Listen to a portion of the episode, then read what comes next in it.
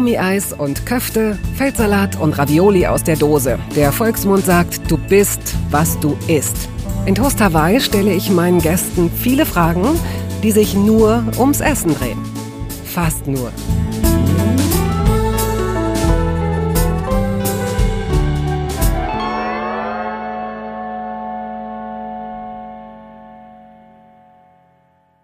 Eigentlich komme ich seit einigen Jahrzehnten ziemlich gut durchs Leben, ohne im Bereich Sport auch nur eine minimale Kompetenz vorweisen zu können. Es ist nicht schlimm.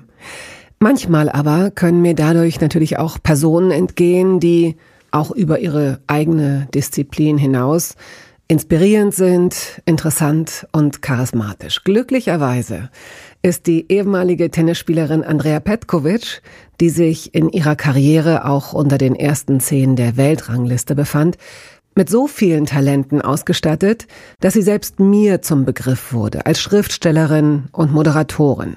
So ging's los. 1987 im damals noch jugoslawischen und heute bosnisch-herzegowinischen Tuzla geboren, zog Petkovic als Baby mit ihren Eltern nach Griesheim bei Darmstadt. Mal abgesehen davon, dass sie es auf imponierende Weise und mit sehr viel Selbstdisziplin an die Weltspitze des Damentennis geschafft hat, muss sie immer auch etwas Hedonistisches umweht haben. Der Spaß am Feiern, ihr Humor, ihre Freude am Genuss beispielsweise. Das teilt sich dem Gegenüber schnell mit. Und wahrscheinlich gibt es daher ausschließlich Berichte, Interviews und Porträts über Andrea, in denen deutlich zu spüren ist, mit welcher Sympathie ihr andere Menschen beruflich oder privat begegnen. Freuen Sie sich auf diese schöne Begegnung.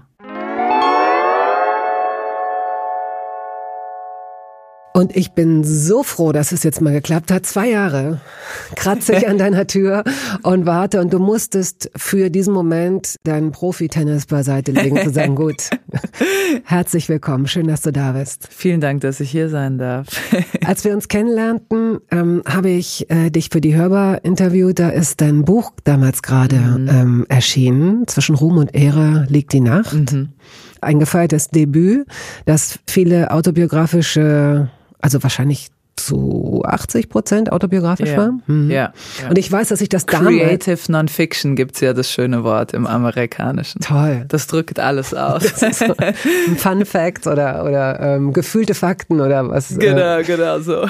Ich weiß, dass ich es damals schon las mit dem Optimismus, dass du auch zu Toast Hawaii kommen mhm. würdest und habe mit zwei verschiedenen Textmarkern gearbeitet. Und wann immer irgendetwas mit Essen vorkam, und das war häufig in dem Buch, was mir sehr gefiel, habe ich es markiert. Schnitt, dann habe ich das Buch an jemanden verliehen und weiß nicht mehr an wen. Und hast es nie wieder Nie wieder bekommen. Das ist ein gutes Zeichen für mich als Autorin oder ich nehme es als gutes Zeichen, dass es nicht wieder zurückkam. Aber das stimmt. Mir ist das aufgefallen, als du mich gefragt hast, ob ich mal zu Toast Hawaii komme. Und wenn ich dann Lesungen hatte und meine Texte nochmal lesen musste, dann fiel mir auf, dass da echt viel Essen vorkommt. Es war also kein geplanter Autorinnenschwenk, sondern mhm. es ist einfach so passiert. Ja, gut, dass es passiert ist. Ich habe mir das PDF nochmal schicken lassen. Und dann habe ich mit so Suchwörtern wie Essen, Kochen und so weiter gearbeitet und habe noch wieder so ein bisschen was zusammengekramt. Und da ist zum Beispiel dieses Zitat, aber ich glaube, es ist nicht aus dem Buch, vielleicht auch doch, Sportler ist man, wenn man immer Hunger hat und viel zu oft duscht. Ja, doch, das ist ja? aus dem Buch. Ja. Das stimmt. Ja, das ist auch eine interessante Entwicklung, weil man natürlich, und das ist auch jetzt, seit ich in Pension bin, als Sportlerin zumindest, ist es auch für mich etwas Interessantes, das neu zu entdecken. Als Sportler und Sportlerin sind ganz normale Sachen nicht mehr ganz normale Sachen. Zum Beispiel Schlaf ist nicht Schlaf, sondern Regeneration. Essen ist nicht Essen, sondern Tank, ne? wie so ein wie so ein Benzin für ein Auto. Atmen ist nicht Atmen, sondern Stressabbau. Also es hat alles einen Zweck und eine Wirkung und die ganz normalsten Sachen wie Atmen. Als Sportlerin konzentriert man sich drauf, wie atme ich, um Stressabbau zu machen, um das Stresshormon abzubauen, um ruhiger auf den Platz Platz zu gehen, um meine Emotionen zu kontrollieren. Und genauso war auch Essen ganz lange nicht Genuss, sondern ich muss 30 Prozent Proteine essen, 40 Prozent Kohlenhydrate, 20 Prozent was auch immer. Es war also wirklich nach so einer mathematischen Regel, was esse ich nach einem mhm. harten Training, nach einem Match und was trinke ich während der Matches, wenn es heiß ist, wenn es äh, kalt ist. Es gab also all diese Regeln und deswegen ist, glaube ich, Essen hat es einen ganz speziellen Platz in meinem Leben, in diesem Zwischenraum zwischen Genuss und ich muss das so machen, um meinen Körper aufzufüllen. Mhm. Und ist es dir gelungen oder glaubst du, es kann dir jemals gelingen, diese Art der ich nenne es jetzt Kontrolle, das wird komischerweise immer sehr negativ konnotiert. Ich finde mhm. Kontrolle jetzt äh, gar nicht per se negativ. Ja. Es kommt halt darauf an, ob, ob es zu viel ist. Ne? Mhm. Aber ansonsten ist Kontrolle und Selbstkontrolle vielleicht eine ganz wichtige Sache eigentlich. Mhm. Glaubst du, du kannst das irgendwann wieder loslassen, weil es ist ja in deinem Kopf. Du hast das ja im Kopf. Ja, das ist für mich gerade eine totale Findungsphase, weil ich versuche gerade für mich rauszufinden, wie viel ist in mir noch die Tennisspielerin. Ich hab, bin jetzt retired mhm. und ich habe immer noch diese Automatismen, sage ich jetzt mal, die bedeuten, wenn ich weiß, ich muss am nächsten Tag um 8 Uhr morgens aufstehen, ist das für mich, ich muss nicht mal rechnen, ich weiß, Mitternacht mhm. ist dann die Deadline, wo ich schlafen muss, weil das sind acht Stunden, die brauche ich als Regeneration.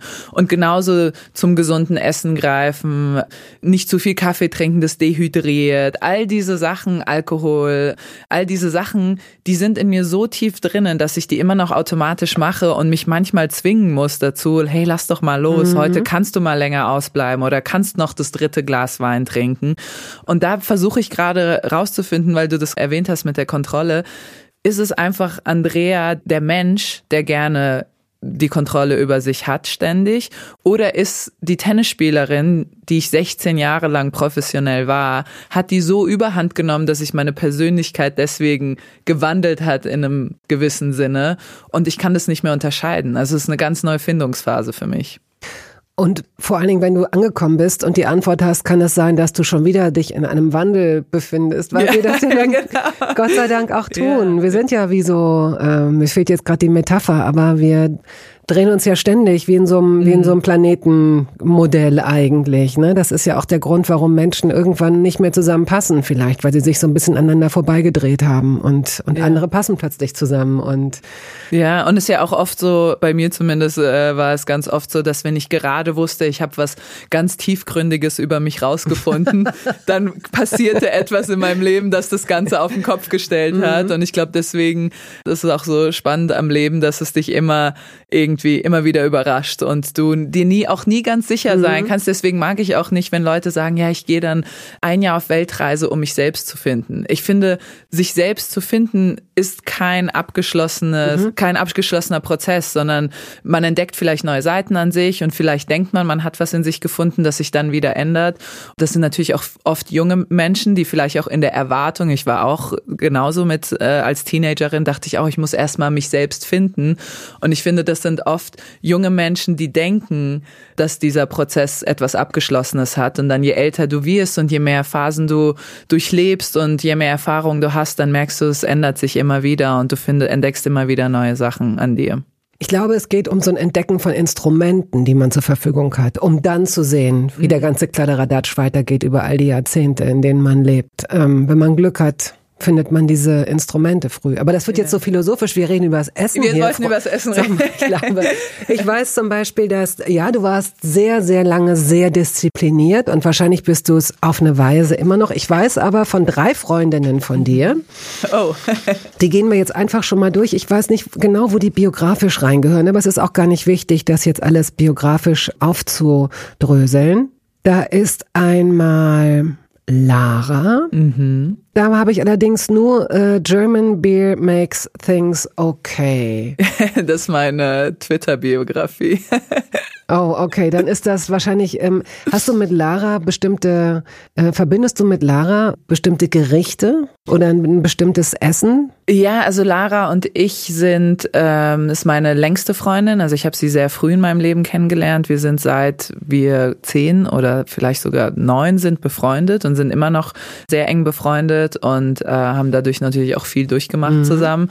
Und äh, wir haben zusammen das erste Mal Alkohol getrunken. Das ist ah. so, vielleicht äh, ist das so das mhm. einschneidende Erlebnis. Und äh, sie hat ein bisschen früher angefangen als ich, weil ich auch natürlich ähm, mit der Ambition Profi-Tennisspielerin werden zu wollen, das Ganze immer nach hinten geschoben habe. Aber ich bin mir ziemlich sicher, dass Lara, nee, nicht ziemlich sicher, ich weiß es, dass Lara das erste Mal dabei war, als ich das, oder dabei war, als ich das erste Mal Alkohol getrunken habe und umgekehrt genauso. Welches Lebensmittel würdest du mit ihr in Verbindung bringen? Ich glaube Suppe, weil ganz oft, wenn, ich weiß nicht, ob das ein Lebensmittel ist oder mehr ein Gericht, aber äh, ganz oft, wenn ich bei ihren Eltern eingeladen war zu Hause oder wir waren bei ihnen zu Hause und dann gab es noch was zu essen, dann war es oft Suppe. okay, dann gibt es eine andere Freundin und zwar Marie mhm. und die Münchner Küche. Da wurden Äpfel gegessen und es wurde wieder Bier getrunken. Ja, es wurde Bier getrunken. Mhm. Wären Äpfel das Essen oder das Lebensmittel, das du ihr zuordnen würdest? Ja, ich mhm. würde sagen. Also vor allem Sachen, die so on the fly, ne? irgendwo kaufen, mitnehmen auf dem Weg, weil ich mit Marie vor allem verbinde, wir sind ständig unterwegs, wir sind auf den Straßen, wir gehen mhm. raus, wir wollen was erleben und es sind dann oft so, und es ist auch eine Freundin, die ich auch eine Freundschaft, als ich sehr jung war, begonnen habe und dadurch halt viel dieses, man setzt sich nicht hin und geht in ein Restaurant und bestellt ein Glas Wein, sondern mehr so, was kann man schnell mhm. auf, auf die Hand nehmen, mitnehmen. Es ist auch in einer Phase, was glaube ich für junge Frauen typisch ist, wo man anfängt, über seinen Körper nachzudenken und nicht zu viel essen will. Und ich bin sehr, sehr froh, dass ich in einer Sportart aufgewachsen bin, die bestimmt gibt's da auch Essstörungen, aber die wird nicht durch die Sportart, diese Essstörungen werden nicht durch die Sportart gefördert, wie in so einem mhm. Turnballett, wo man wirklich Gewicht machen muss um an einem Wettkampf teilnehmen zu können. Das gibt's bei uns nicht. Und da bin ich sehr froh drum, weil selbst in unserer Welt ist diese Obsession ums Essen herum da, obwohl wir eben nicht Gewicht machen müssen. Da war doch diese Russin, als du 15 warst, mhm. die irgendwie gesagt hat, dein Hintern sei zu dick oder sowas. Ja, genau. Ne? ja, ja, genau. Mhm. Da war ich 16, das war in Dubai. Ich glaube, die wollte mich nur beleidigen. Das kam dann, das war so die, aber das ist ja auch interessant, ne, dass das so die erste Beleidigung war, die ihr eingefallen ist, den, den Körper zu beleidigen oder du bist zu dick oder zu fett oder was auch immer. Aber es hat mich dann nur angespornt in dem Moment. Ist nicht gut für sie ausgegangen. Ergebnismäßig, ergebnismäßig, ergebnismäßig mäßig, sie ist immer noch am Leben. Mir fällt in dem Zusammenhang, bevor ich die letzte Freundin nenne oder Bekannte oder Weggefährtin, je nachdem, äh, fällt mir ein, dieser, das weiß ich, dass du den im Buch zitiert hast. Es ging um einen Olympioniken, um einen Mann, mhm. der sich sehr despektierlich über Frauen in bestimmten Sportarten ah, ja, genau. äußerte. Es ja. ging dabei, glaube ich, ums Bobfahren mhm. so.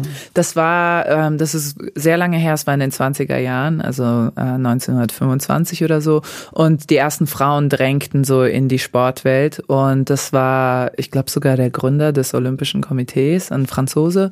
Und er hat gesagt, genau, dass äh, man niemals zulassen, ich paraphrasiere ja, jetzt, das ist kein direktes Zitat, aber der Sinn des Satzes war mehr oder weniger, dass man man niemals zulassen dürfe, dass Frauen Sport oder bei den Olympischen Spielen teilnehmen. Er hat dazu spezifisch das Bobfahren rausgenommen, weil die Art, wie sie ihren Rock hochziehen, wenn sie sich in den Bob begeben und wie sich das Gesicht verzerrt und wie sie hässlich werden, das dürfte man ja keinem Menschen zumuten, mit dieser Hässlichkeit konfrontiert mm. zu werden. Mm. Und du hast das sehr schön, wenn ich mich recht erinnere, aufgefangen. Du hast gesagt, unter anderem kämpfen wir, wenn wir als Sportlerin auf den Platz gehen oder überhaupt in Wettkämpfen antreten, für eine gleichwertige Bezahlung, für ein Ernst genommen werden, hast noch ein paar andere Sachen, für Gleichberechtigung, mhm. ähm, Respekt sowieso, aber auch für das Recht, hässlich sein zu dürfen. Mhm. Und es geht um die Leistung. Und dann habe ich mich sowieso gefragt, wer bestimmt, was hässlich ist. Ne? Mhm. Also das ist ja auch so eine Sache. Also wir haben das alle in den Knochen. Ja. Und auch du sagst es, es geht dir, du hast einen ganz tollen Körper und du hast einen trainierten Körper, dass du ungern im Bikini mhm. an einem Strand liegst oder in einem Pool oder so, weil du, äh, weil du schon merkst, dass da, dass du konditioniert bist dahingehend, dass dein Körper von anderen beobachtet wird mhm. und in irgendeiner Weise bewertet, benotet wird. Das ja. liegt so vielen Menschen in den Knochen oder steckt. Ne? Ja, total. Und es ist ja ganz unterschiedlich, auf welche Art und Weise. Es muss ja nicht immer sein, weil jemand, ich mache jetzt Anführungsstriche, das sieht man in einem Podcast natürlich nicht, zu dick oder zu dünn ist. Es geht auch einfach nur dieses Menschen sehen. Bei mir ist es ein sehr athletischer Körper und dadurch ist dann sofort, der ist außerhalb der Norm generell, für was man mit Frauen verbindet. Und dann kamen halt immer Fragen, bist du Schwimmerin, bist, machst du Sport, machst du, bist du Profisportlerin und so. Und dafür habe ich mich da, ich weiß gar nicht, ob geschämt, aber ich wollte das dann so verdecken. Ich wollte nicht darauf angesprochen werden oder vielleicht auch reduziert werden, dass ich dann nur Sportlerin bin, weil ich einen athletischen Körper habe mit Muskeln, die man halt sieht, wenn ich in einem Bikini bin und die ich einigermaßen verstecken kann, wenn ich eine Jeans und ein T-Shirt anhabe. Und es ist ja egal, in was für einer Körperform man steckt. Sobald du außerhalb irgendeiner Norm ist, wer auch immer diese Norm bestimmt hat, kommen Fragen oder Blicke. Manchmal interpretiert man auch was hinein, was gar nicht dann wirklich mhm. rüberkommt. Und ich glaube, dass wir da alle durchgehen, egal ob Sportlerin oder nicht Sportlerin. Und das ist total interessant, was, ja, was du, was du eben meintest mit diesem äh, Schönheitsideal oder mit einem gewissen hässlich Standard. ja. ja. Schon, ne? Was halt interessant auch daran ist, weil ich glaube ich aus einer Sportart wie Tennis komme, wo die Gründerin der Damentour Billie Jean King wusste, es war in den 70er Jahren und sie wusste, damit ich Frauensport finanziell auf solide Beine stelle, muss ich so einen Sexappeal-Effekt haben. Und sie hat persönlich, also sie ist die größte Feministin, die es gibt, die hat unseren Sport wirklich auf die Bühne, auf die große Bühne geholt, dass die Tennisdamen heutzutage so viel Preisgeld verdienen. Das verdanken wir alle Billie Jean King. Und sie persönlich hat Designer und Hairdresser und Friseure und äh, Make-up-Artisten am Anfang, als die Tour losging, ins Boot geholt, dass die Frauen ästhetisch aussahen, weil sie wusste, um den Sport zu verkaufen, müssen die gut aussehen, weil und sie ja, hat dann auch gesagt, ja, ja. später können wir das dann alles vergessen, mhm. dann geht's hoffentlich nur um den Sport. Sie mit der Quote so ein bisschen, ja, ne? genau. Eine, eine paradoxerweise genau. auf der genau. X-Achse, zwar auf der anderen Seite, aber irgendwann kann man es dann vergessen.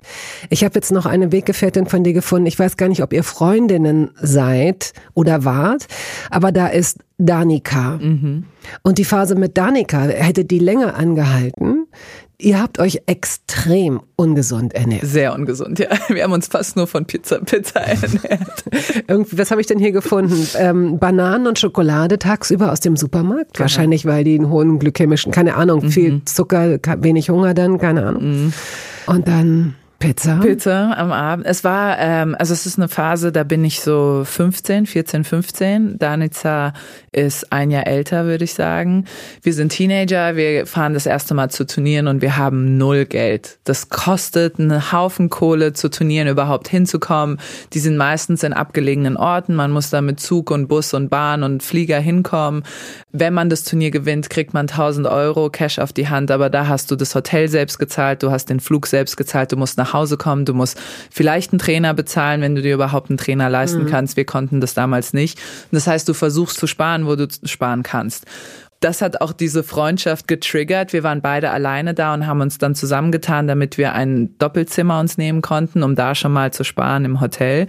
Und so haben wir uns angefreundet und wir haben dann immer morgens beim Frühstück, das war inklusive, haben wir uns dann immer Brötchen gemacht und äh, das Einzige, was wir uns dann noch leisten konnten, war irgendwie Banane und Schokolade im, im Supermarkt zu kaufen. Das hat, war, das war in Bulgarien, das hat dann halt ein Euro gekostet und davon haben wir uns dann irgendwie durch den Tag mhm. gebracht. Mhm. Und eine Pizza kann man sich halt immer für vier Euro zusammenteilen. Was liegt auf der perfekten Pizza?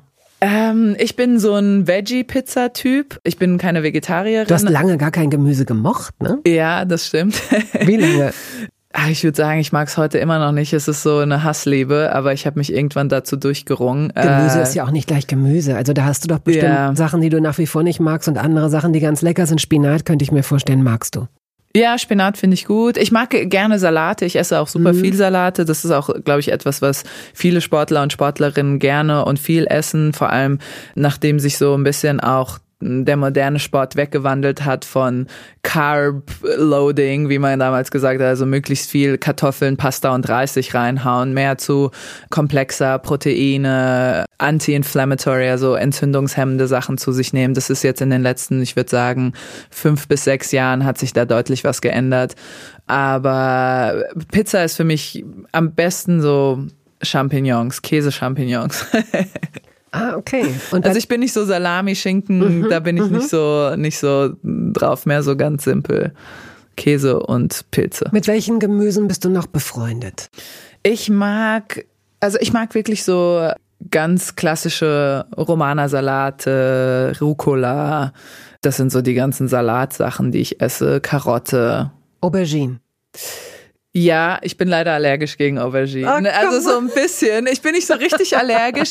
Bei mir ist es so, ich kann Aubergine essen, ich esse total gerne und du irgendwann kriege ich so eine lila an. Nee, ich krieg dann so eine pelzige Zunge nach so zwei Auberginen und das ist echt nervig, weil ich esse total gerne. Also, ja, aber ich ignoriere es meistens. Ich bin auch allergisch gegen Haselnüsse und ich esse trotzdem mm. allergisch, ne? Ich krieg halt so ein bisschen weniger Luft. Oh, also entschuldige mal, das ist ja so, ja, aber ich fall nicht um, ich fall nicht um oder lieber so. Eine pelzige Zunge. Ja, genau, auf jeden Fall. Magst du Brokkoli? Brokkoli mag ich gar nicht. Ähm, Blumenkohl?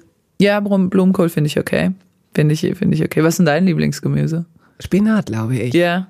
Und, und dann mit drauf, so ein bisschen Sahne drin oder einfach Spinat? Kommt drauf an. Also mhm. Spinat kannst du, ich finde das ganz lecker. Es gibt hin und wieder oder früher gab es so Sushi-Läden, mm, wo es diesen kalten Spinat mit Erdnusssoße oh, gab. Ja. Das fand ich zum Beispiel immer sehr das lecker. Super, oder ja. finde ich, aber es gibt es selten, finde ich selten auf Karten. Ich mag ihn in Salat, mhm, völlig roh. Gut, das mag ich, also gerade Babyspinat. Ja. Ich bin immer wieder erstaunt, beeindruckt, mhm. dass du so einen ganzen Sack Rundspinat ja. kaufst und dann so und dann runterkochst auf so eine, eine Faust. Ja. Und du, das, das ist unfassbar, ja. Und ich mag ihn auch gerne ich mag ihn einfach, ich mag ihn, ich mag ihn gern. Ich finde den, ich finde ihn super. Und früher war es genau diese Brücke zu äh, Rahmspinat, war ja dann irgendwie so der, die Brücke, um Spinat zu mögen. Ja, genau. So, ne? Diesen ganz klein ja. gehackten und so. Ist schon, ist schon lecker. Ja, und, und meine Mutter hat dann, das habe ich ganz gerne gegessen, das hat sie, glaube ich, gemacht, auch damit wir Spinat essen. Die hat dann Eier reingemacht. Mhm. Und mhm. dann wird das halt so, ja. ne, wie Rührei in einem Spinat und dann schmeckst du es natürlich nicht, ja. Und ist es aber mehr Spinat, also jetzt kein Omelette mit Spinat, sondern mhm. Schon mehr Spinat als Eier. Und das weiß ich so als Teenagerin, wo ich vielleicht noch kein großer Fan war, konnte ich das sehr gut essen. Es hat mir sehr gut mhm. geschmeckt. Und ich mache immer eine Handvoll Babyspinat, weil du es eben erwähnt hast, in meine Smoothies rein. Also ich mache mehr so Fruchtsmoothies, aber dann eine Handvoll, eine große Handvoll Babyspinat werfe ich immer dazu. Liebe Hörerinnen, lieber Hörer, ist Ihnen aufgefallen, was sie gerade gesagt hat? Sie wird nachher auf die Frage nach dem, nach der überflüssigsten Anschaffung nicht sagen Smoothie Maker oder Entsafter. Wir sind sehr gespannt, was sie stattdessen antwortet. Ist das so ein Running Gag, dass alle sagen, das ist der größte? Naja, sie sagen nicht Smoothie Maker, die meisten sagen immer noch sowas wie Mixer. Entsafter oder sowas. Ja, ja, genau. Dass man sich den, man denkt so, ja, ich mach das, ich mach das, ich mach das und ich kaufe mir einen, wo man nur sechs Teile abwaschen muss und nicht mhm. zwölf. Mhm. Und dann sind es aber fünf Teile zu viel. Ja, ähm, ich glaube, dass so Smoothies besonders bei Sportler und Sportlerinnen was sind, was echt so eine äh, wie so ein eigenes Nahrungsmittel ist, weil es halt dieser Recovery Drink ist. Ein Teelöffel oder zwei Teelöffel Proteinpulver rein, Banane, Apfel, was auch immer, was man mag. Beeren sind sehr entzündungshemmend, ne? viele Antioxidantien. Beeren rein, eine Handvoll irgendwas Grünes, was dann auch viele Antioxidantien ist ist mit diesem Proteinpulver, dann äh, bist du immer auf einem guten Regenerationsding drauf. Aber du könntest es essen. Das ist halt, ja. Oh, das würde so viel Spaß machen ja. und vielmehr so, ich meine, wie schnell das geht.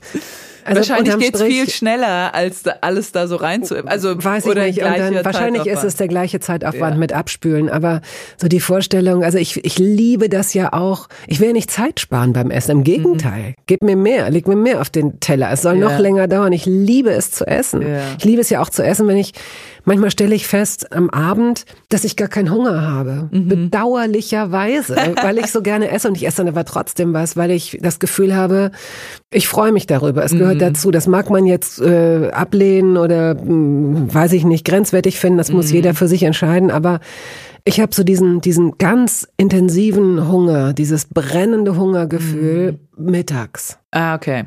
Wann Isst du zu Frühstück oder nicht? Ja. Okay. Ich habe mir angewöhnt, aber spät zu frühstücken. Also ich trinke dann so ein, so ein Kaffee, wie, wie wir ihn vorhin Ja. auch hatten, mit ein bisschen mehr Hafermilch, der macht dir dann erstmal satt. Ja, das stimmt.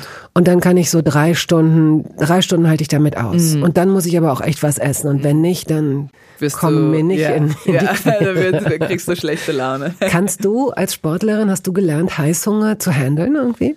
Eine der Sachen, die, also zwei Dinge dazu. Eine Sache, Sportler und Sportlerinnen haben selten Heißhunger, weil wir getrimmt dazu sind, ständig Energie zuzuführen. Das heißt, ich habe auch, wenn ich zu einem Match gefahren bin oder zu einem Training, ich hatte immer so ein Säckchen voller Sachen dabei. Das sind Energiegele, das sind äh, Sportriegel. Zum Essen? Zum- Energiegele zum Essen? also das sind dann wirklich die Gele, wenn jetzt sehr anstrengend ist, ist es schwierig zu essen, weil der Magen das dann oft auch nicht verarbeiten kann. Dann hast du so Gele, die haben quasi die gleichen, mehr oder weniger Zucker, aber es gibt halt so einen Schub. Aber ich hatte immer Datteln dabei, ich hatte immer äh, Sportriegel dabei, die habe ich dann versucht und eine Banane oder zwei. Die habe ich dann versucht, wenn der Körper noch nicht in kompletter Überanstrengung ist, weil da muss man vorsichtig sein, wenn das sieht man oft bei Marathonläufern, wenn die dann merken, die kriegen Hungerast und der Körper ist schon überarbeitet und dann fangen sie an, was zu essen, was der Magen arbeiten muss, dann siehst du diese Krämpfe, Erbrechen. Das ist oft, wo der Körper das dann nicht mehr verarbeiten kann, weil er schon in einer Überanstrengung ist. Und dafür sind dann die Gele zuständig, dass du das dabei hast, um deinem Körper quasi die kleinstmögliche Menge an Verarbeitung zu geben, was relativ schnell ins Blut Okay. geht. Also man versucht diese Hungeräste zu überwinden, aber eine Sache, die ich niemals vermissen werde in meinem Leben, seit ich in Tennisrente bin, da war ich so froh drüber, als es vorbei war. Wir müssen ganz oft essen, obwohl wir es nicht wollen. Und das ist echt eine Qual. Und ich sag als zum Beispiel ein großes Beispiel, die erste Runde im Tennis fängt immer um 11 Uhr an. Also du kriegst am Tag vorher eine E-Mail und dann weißt du, wann du am nächsten Tag spielst. Und das erste Match ist immer um 11 oder du kannst später spielen. Wenn du um 11 spielst, ein Match, heißt es, du musst um 7 Uhr morgens ein komplettes Gericht an Protein, Kohlenhydraten, Zucker essen. Das heißt, du musst eine Schüssel Früchte essen, du musst zwei, drei Eier essen und du musst Kohlenhydrate in Form von Brot, Kartoffeln, Reis oder Nudeln essen. Toll, ich werde Tennisspielerin.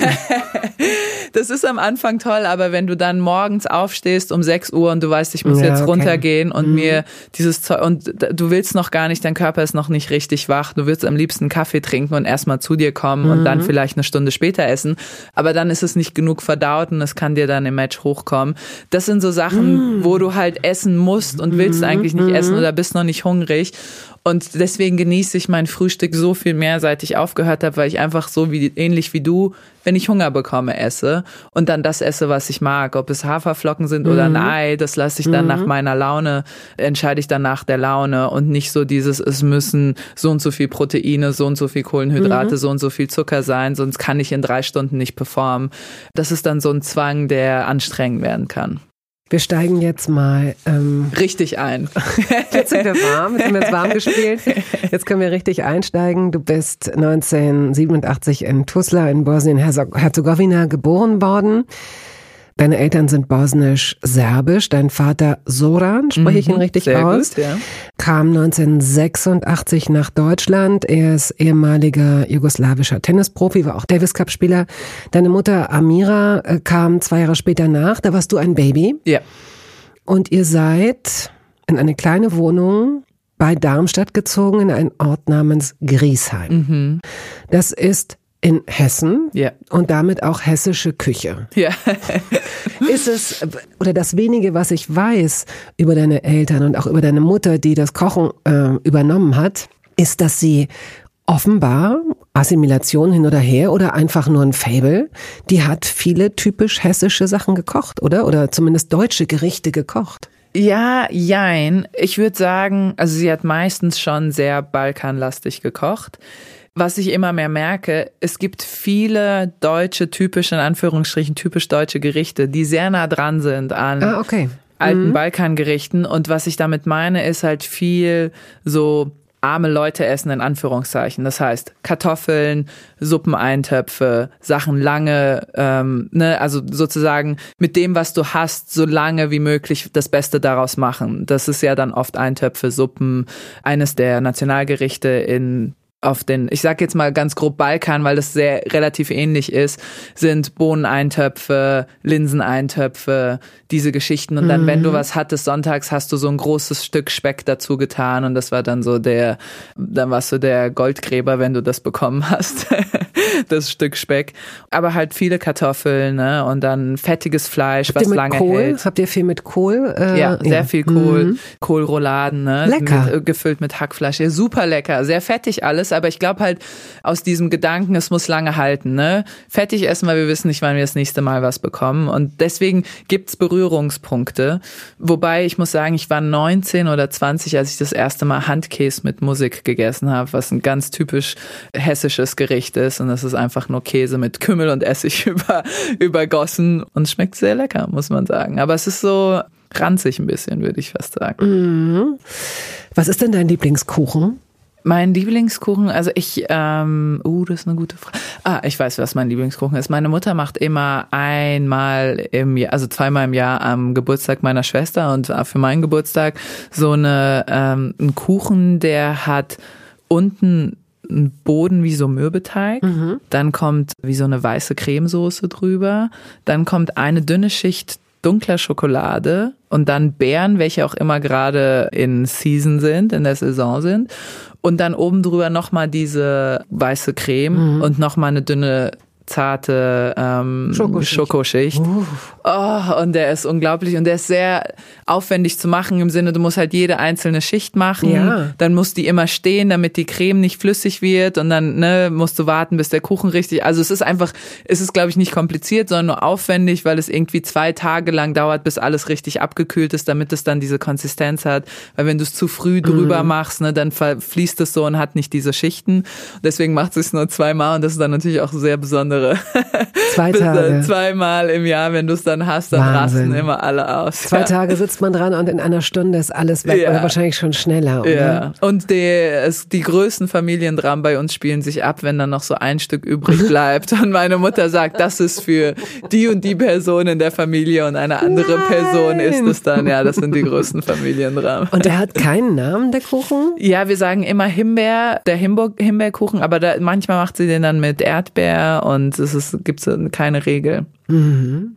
Und den hat sie, und sie konnte auch nie wieder das Rezept finden. Sie hat es einmal gemacht und dann wahrscheinlich auch so ein bisschen angepasst äh, und mhm. hat jetzt dieses eine Rezept im Kopf. Und wenn wir sie dann bitten, das zu machen, dann verdreht sie mal die Augen, aber macht es dann ja, an Geburtstag, gerne, ja. am Geburtstag dürfen wir uns dann gönnen. Kannst du denn auch ganz gut kochen? Hat sie dir ein bisschen was beigebracht?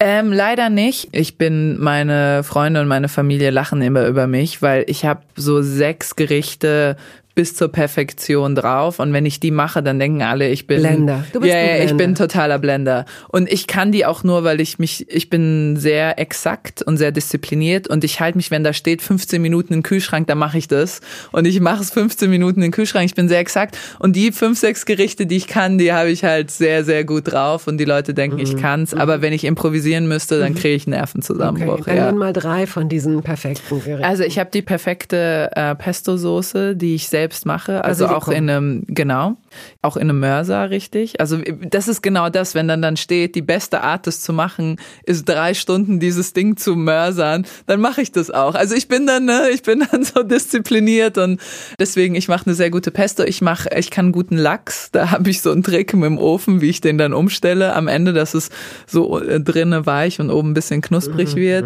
Dazu diese Kartoffeln, die ich, die ich mache. Und ich glaube, ich, wenn du es uns verraten wollen würdest, hättest du du das jetzt schon getan? Es soll also ein bisschen dein Geheimnis bleiben. Es soll ein bisschen ein Mysterium mhm, bleiben, dass falls ihr mal bei mir esst, dass ich euch auch blenden kann. Mhm. Und nicht, dass ihr dann sagen könnt, ja, aber die kann ja eigentlich Die kann ja gar nichts. Sie ja. kann Weltklasse Tennis spielen, aber ansonsten kann sie ja gar nichts. Ja. Und das dritte Gericht? Ich nehme mal einen äh, Nachtisch und zwar mache ich auch von vielen bestätigt vielleicht die besten Cookies der Welt. Und das ist ein ganz, ganz altes New York Times Rezept aus den 70ern, das ich in so einem Archiv aufgespürt habe. Und dann werden die so, die gehen nach oben, also die werden nicht so flach, sondern das werden so dicke Cookie, die gehen nach oben und die sind innen ähm, so schmatzig und außenrum ein bisschen fester. Oh, aber da finde ich, also da finde ich, kannst mhm. du uns dann schon auch sagen, was du glaubst, worin da das Geheimnis besteht. Ja, also das Ding ist nämlich auch, in dem Rezept gibt's auch bestimmte Schritte, die du machen musst. Und zwar, du musst es auch mindestens zwei Stunden kühlen, den Teig. Das wird auch nur elf Minuten gebacken. Es kommt fast roh raus und backt dann noch weiter auf mhm. dem Blech. Und es kommt ein bisschen Stärke rein. Backpulver. Oder, oder nee, Stärke, also wirklich Maisstärke. Ah, Maisstärke, okay. Mhm, damit mhm. die so nach oben gehen. Und ein bisschen Backpulver, ein bisschen Backnatron. Also ich glaube, es hat so eine gewisse chemische Sache und ich bin dann nicht geizig und ich kaufe dann auch die beste Schokolade und hack die dann so rein ne, so aus dem guten Biomarkt, ja. so eine richtig gute Schokolade, mhm. die so 70 Prozent, mhm.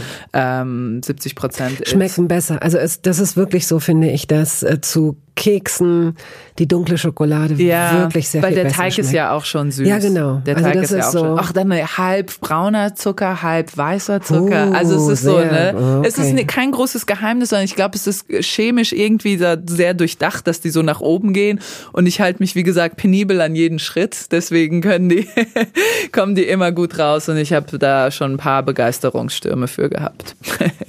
Was würdest du denn sagen, ist das Essen deines Lebens, von dem du am häufigsten, was, was hast du am häufigsten gegessen, was denkst du? Also jetzt mal abgesehen von Brot. Ja, ach so genau, von diesen klassischen. Am häufigsten, ich würde sagen, wenn ich ganz streng sage, wahrscheinlich Pizza einfach, weil ich in meinen jungen Jahren so viel Pizza gegessen habe, weil ich es mir leisten konnte auf Turnieren. Es war immer leicht. Es war auch wie interessant, ne? Deswegen funktioniert auch dieser Toast Hawaii Podcast so gut, weil du sagst ja nicht einfach, ich habe Pizza gegessen, weil ich Pizza, sondern es hat ja immer noch mal einen Subtext, ne? Und ich habe Pizza gegessen, das ist total interessant, weil ich oft alleine unterwegs war und ich mich damals noch nicht, als ich so 17, 18, 19 war, mich noch nicht getraut habe. Heute liebe ich es, alleine in ein Restaurant zu gehen mit einem Buch oder auch manchmal ohne Buch, mich an eine Bar zu setzen, ein gutes Glas Wein zu äh, ordern und alleine an der Bar zu essen, weil dann genießt man, ne? Du bist halt nicht abgelenkt durch ein Gespräch, mhm. sondern du genießt richtig dein Essen. Damals war es mir total peinlich, weil ich immer dachte, die Leute denken, guck mal, die hat keine Freunde und geht alleine in ein Restaurant. Und äh, es gab noch keine Lieferdienste damals. Es war am einfachsten, in ein Restaurant zu gehen, eine Pizza zu mitnehmen, zu bestellen und mit ins Hotelzimmer zu nehmen und dann dort zu essen. Und ähm, deswegen ist, glaube ich, Pizza dann so das pragmatischste Gericht mhm. gewesen, was ich sehr lange, sehr jung, als ich sehr jung war, viel gegessen hatte. Was ist immer in deinem Kühlschrank?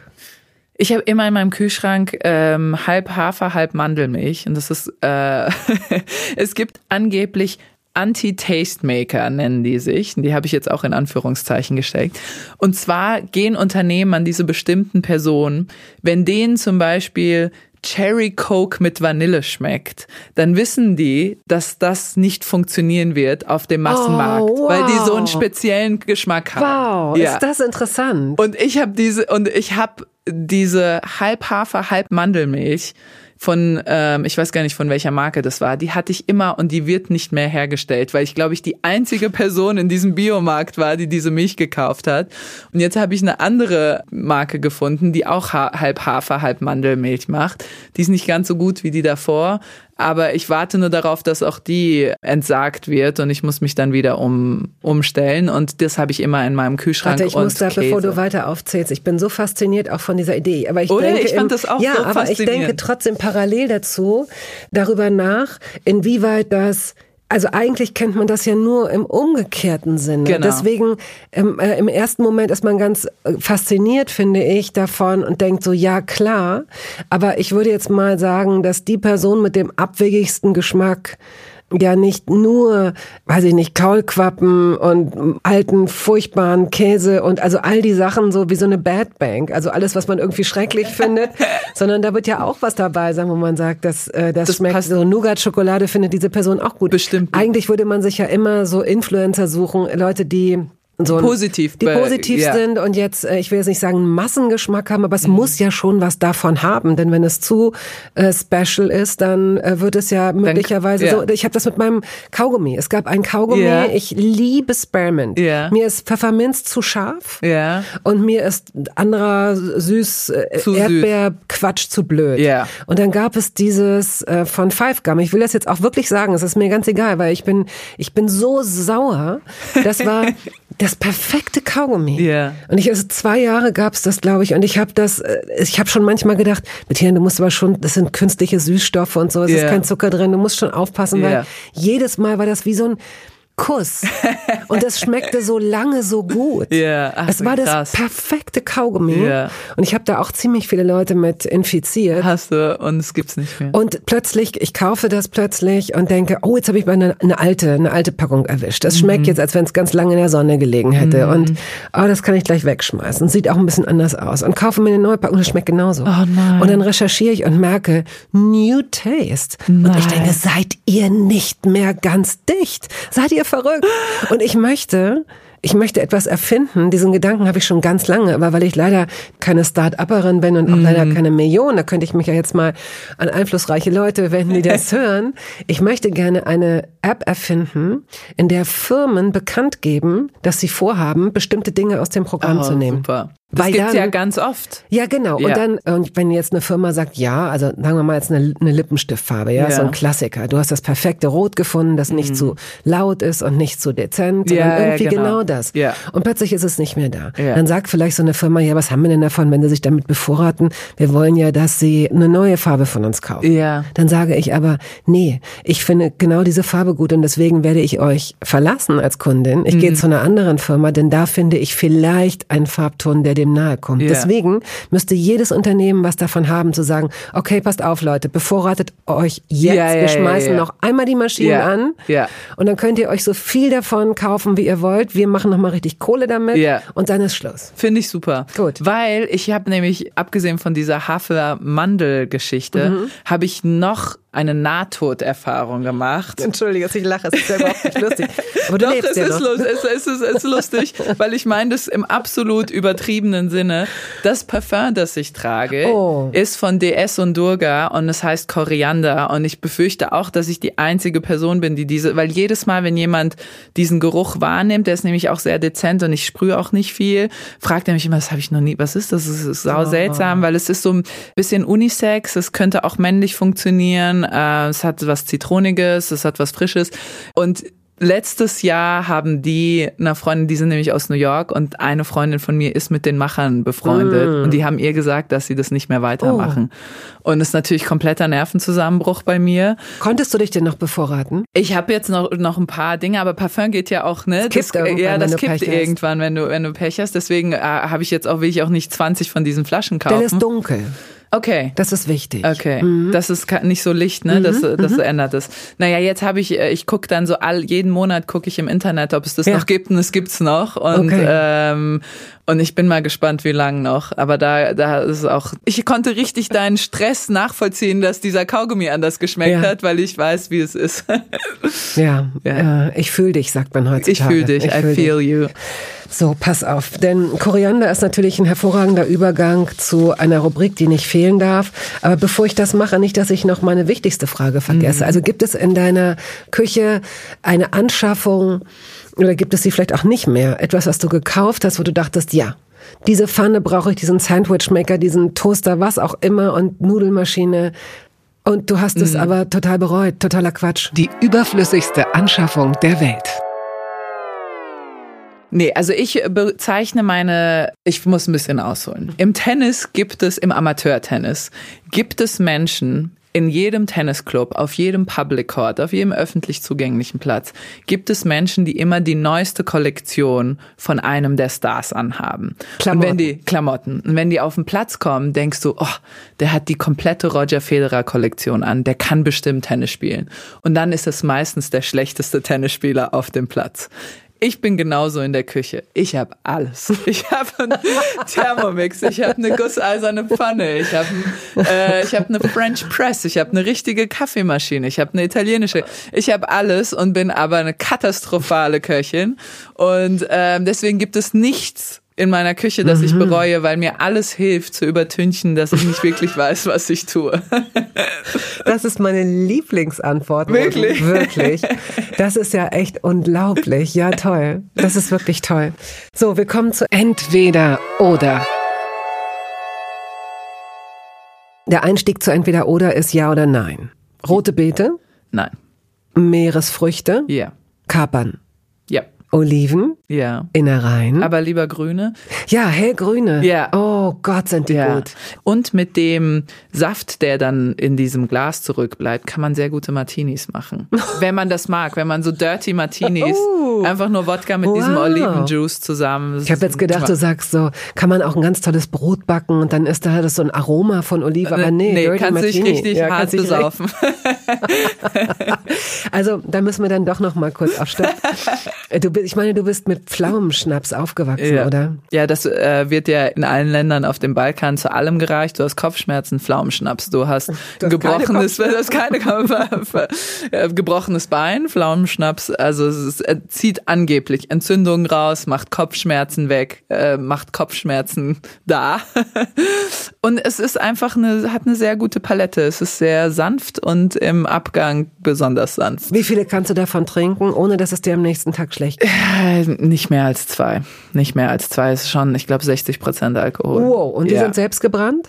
Die, ja, mein Opa ist leider gestorben vor ein paar Jahren. Äh, seitdem haben wir immer noch selbstgebrannten Schnaps aus Serbien von Bekannten, aber mein Opa hat schon, wie das dann so ist, ist wahrscheinlich nicht am besten, aber halt so familienspezifisch, wie man das dann halt kennt.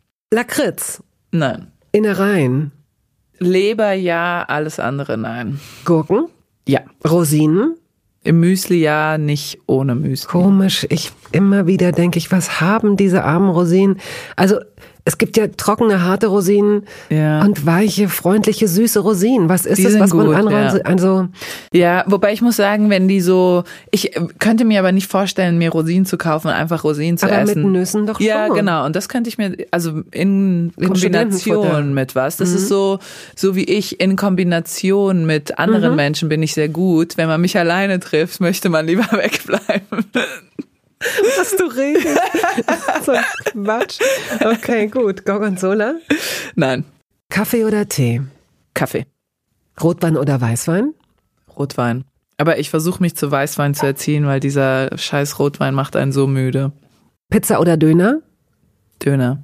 Junger oder alter Käse? Schwierig, weil ich mag beide. Vielleicht Mittelalter Gouda. Vielleicht kann man sich auf der Mitte ja, treffen. Ja, ja. Das ist eine schwierige Frage. Das ist die erste schwierige, wo ich nicht so direkt, wo ich nicht direkt zu einem Mhm. Glaubst Ding du, tendiere. pass auf, okay, okay. jetzt kommt, jetzt Ja, kommt, jetzt nämlich, kommt die jetzt kommt, jetzt kommt die größte Herausforderung. Ja. Alle denken, alle wähnen sich in Sicherheit und dann stelle ich folgendes Fragen Triple. Oh, oh, oh. Reis oder Nudeln? Nudeln, Nudeln oder Kartoffeln? Kartoffeln, Kartoffeln oder Reis? Kartoffeln. Oh, hast du ganz gut Ja, hingekriegt, finde Kartoffeln sind mein Number One. Mhm. Ja, Tomate oder Paprika? Tomate, Wasser oder Saft? Wasser, Sushi oder Fondue? Sushi. Mag kein Fondue. Ich bin kein Fondue-Fan. Hotdog oder Hast du mich gerade, äh, hast du gerade, hast du uns gerade die Freundschaft Nein, gekündigt? überhaupt nicht. Gar nicht, gar die nicht. Pause, ich dachte. Nee, die also- Pause, die Pause, pass auf, ich erkläre dir die Pause. Weil wir Okay. jetzt kommt noch die Frage Hotdog oder Döner und da fällt mir ein, habe ich gedacht, stelle ich ihr die Frage, weil du, bei Hotdog musst du eigentlich von den Hotdogs deiner Mutter erzählen. Oh ja. Ich hätte auch Hotdog geantwortet. Aber das waren ja Special Hotdogs. Genau, die waren, ja, die waren nicht so, wie man sie sich vorstellt, amerikanische Hotdogs, sondern die waren in so klein. Es gab damals Mini-Baguettes, sage ich mal. So ein, nicht so ein, Ungetoastet, weich. Unget genau, weich. Und sie hat dann Hotdogs gemacht, wie man sie sich vorstellt, sage ich jetzt mal, mit Salat und Gür- Gürkchen und Senf und Eisbergsalat. so, Eisbergsalat, genau. Aber in diese Baguettebrötchen. Und die haben ja dann so ein bisschen mehr äh, Schmackes als diese labbrigen Hotdog-Brötchen, wie man sie sich vorstellt. Die haben ja eigentlich nichts, sondern du isst es nur so mit, damit möglichst nicht ablenkt von dem Fleisch und dem Zeug, was du dazwischen machst. Und deswegen musst du auch so viel dazwischen machen, weil die Brötchen halt Schwachsinn sind. Und das war mein absolutes Lieblingsessen als, als Kind. Das hat sie halt auch nicht oft gemacht, weil es in Anführungsstrichen ungesund ist. Ne? Und meine Mutter hat schon immer versucht, gesund zu kochen und was man damals unter gesund verstanden hat. Aber deswegen gab es das nicht so oft und das weckt natürlich dann auch direkt Begehrlichkeiten. Und wovon machst du dir am meisten drauf, wenn du dir jetzt einen Hotdog, es gibt ja Plätze auf der Welt, kommerzielle Plätze, wo man sich seinen Hotdog selbst belegen kann. Mm. Wenn du nicht beobachtet wirst, wovon nimmst du dann, machst du dann am meisten drauf? Ich mag diese crispy onion Dinger, ja, diese lecker. Super, ja, ich finde halt, was ich sau gerne mag und das war das erste Mal, was ich kapiert habe, als ich, ähm, wir haben eine ganz lange Reise früher gehabt in am Ende der Saison nach China. Das sind so vier, fünf Wochen immer gewesen am Ende der Saison, wo wir viele Turniere gespielt haben. Und ich kam am Anfang, weil chinesisches Essen, wie wir es kennen, ist nicht chinesisches Essen. Und was ich erst in den letzten paar Jahren kapiert habe, die stehen auf andere Texturen als wir hier im Westen. Und zwar mögen die so glitschig Zeug, Aal geht in so in die Richtung oder diese Seekakteen und so, die haben hier so ganz komische mhm. Texturen. Mhm. Da ist einfach der Geschmack anders gepolt als hier. Es sind andere Texturen, die eher Genuss oder Wohlbefinden entfachen als hier im Westen, sage ich jetzt mal. Wie du das auch ausdruckst, Genuss oder Wohlbefinden entfachen. ja. Wo kam das her, gell? Nochmal irgendwelche Vokabeln ausgepackt uh. aus dem Nichts.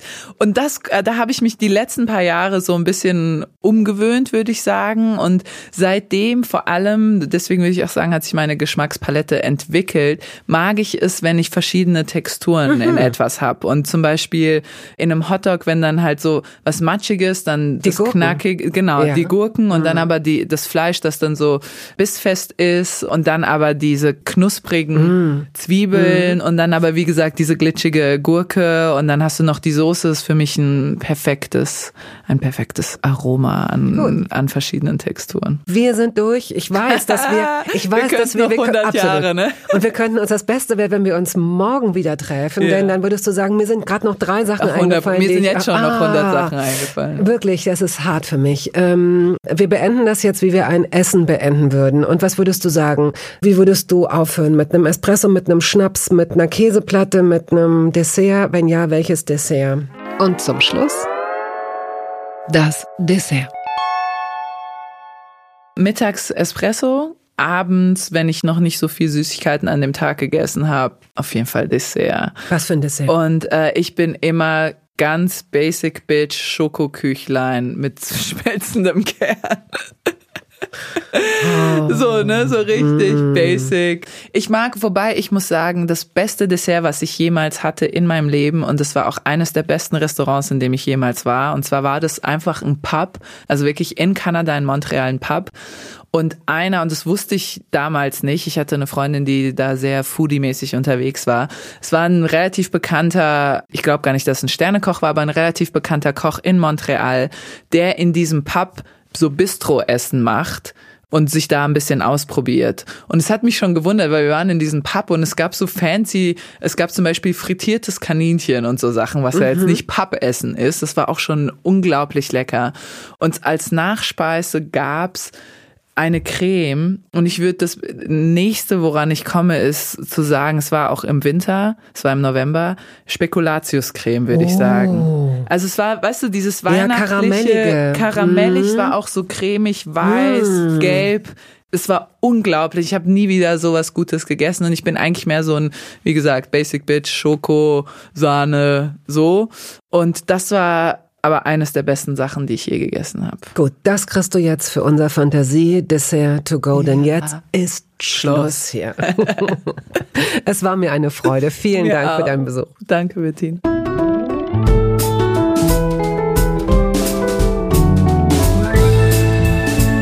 Toast dabei ist eine Studio Bummens Produktion. Ausführende Produzentin Wiebke Holtermann. Ton und Schnitt Henk Heuer. Musik Jakob Ilja. Neue Folgen hören Sie jeden Samstagmorgen. Überall da, wo es Podcasts gibt.